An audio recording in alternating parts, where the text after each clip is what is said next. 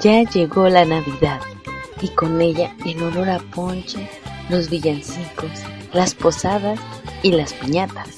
Pero este día hablaremos de los tres elementos que no pueden faltar esta Navidad.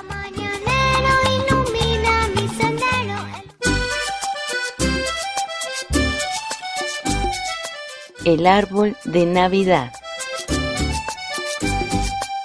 Hace muchos años, los celtas festejaban un nacimiento al igual que nosotros, pero no era el de Jesús.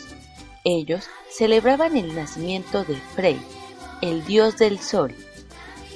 Ellos honraban a su dios adornando un árbol muy peculiar llamado Divino Hidrasil, el árbol del universo. Un árbol de copa muy grande y vasta y con raíces fuertes. Ellos veían en este los símbolos del cielo y el infierno por sus características ya mencionadas. Se adornaba con antorchas, piedras pintadas de muchos colores y manzanas rojas. Pero años después, cuando llegó la religión católica a Europa, esta tradición trató de erradicarse por los evangelistas y lo que hicieron fueron transformarlas y adaptarlas. Así fue como San Bonifacio, un evangelista inglés, se encargó de evangelizar a los germanos y usó un pino para representar el nacimiento de Jesús. Los adornos con veladoras simbolizaban la luz y las manzanas rojas eran el pecado original. Con el paso del tiempo esta tradición se expandió por toda Europa y llegada la conquista de América, también llegó a nuestro continente y por ende a México.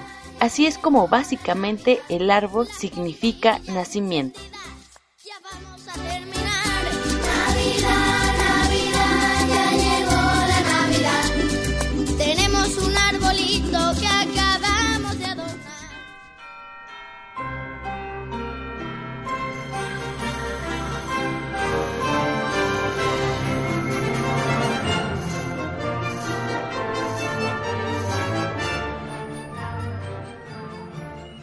El ponche. Este brebaje se preparaba en la India. Ellos lo llamaban panch, que significa cinco. Esto es porque solo se usaban cinco ingredientes para su elaboración, que era el agua, limón, hierbas, azúcar y ron. Y al ser la India una colonia de Inglaterra, esta bebida llegó a este país con el nombre punch el punch se expandió por toda Europa y llegó a nosotros por los españoles. Pero aquí en México el punch es muy diferente al punch inglés, ya que le metimos mano de muchos de nuestros productos prehispánicos. Además, el punch es una bebida muy buena para estas épocas de frío.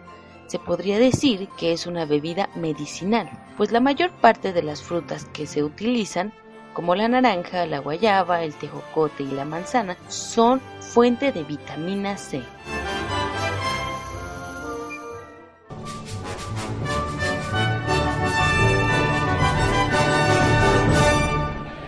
Las tradiciones no son totalmente puras, pues migran de región en región y cambian, y las piñatas no fueron la excepción.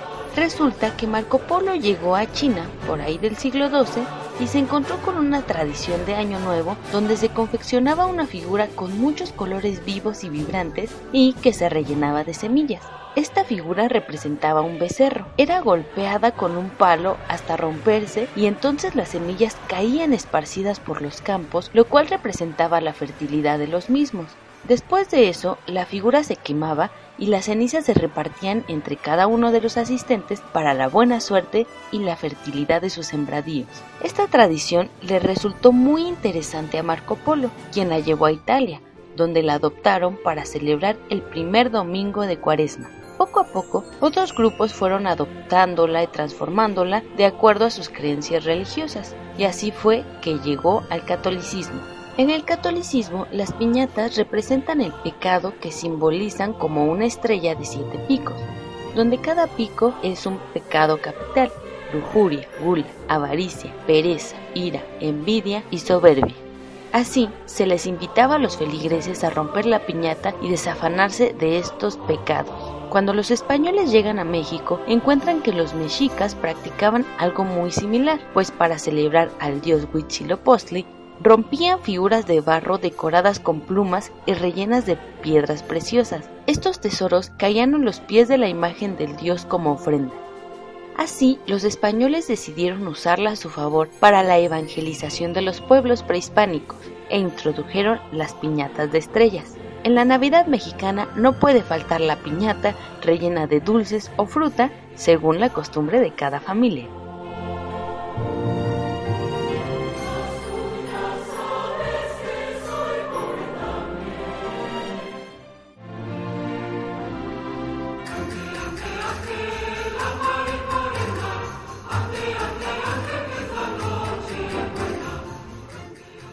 En esta Navidad y este Año Nuevo, yo, Gabriela Leiva, a nombre del equipo de Dan Ludens, les deseo una feliz Navidad y un próspero Año Nuevo. Que en sus hogares reine la felicidad, la salud y el amor. Que sus vidas siempre estén llenas de dicha y bienestar. También quisiera recordarles a todos y cada uno de ustedes que el respeto al derecho ajeno es la paz. Aprendamos a tolerar y respetar a todos y cada uno de nosotros aprendamos a convivir y a vivir en paz. En estos días de guerra, violencia e intolerancia, luchemos contra ella aprendiendo a respetar el don más hermoso que el universo nos ha brindado, la vida. Felices fiestas para todos, paz y amor para todo el mundo.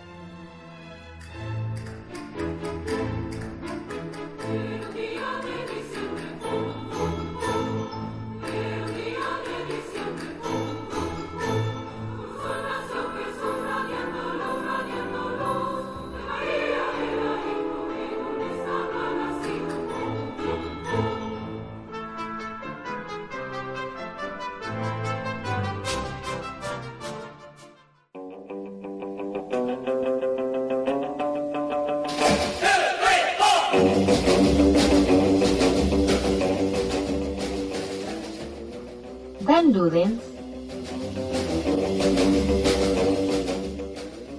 evoluciona para ti.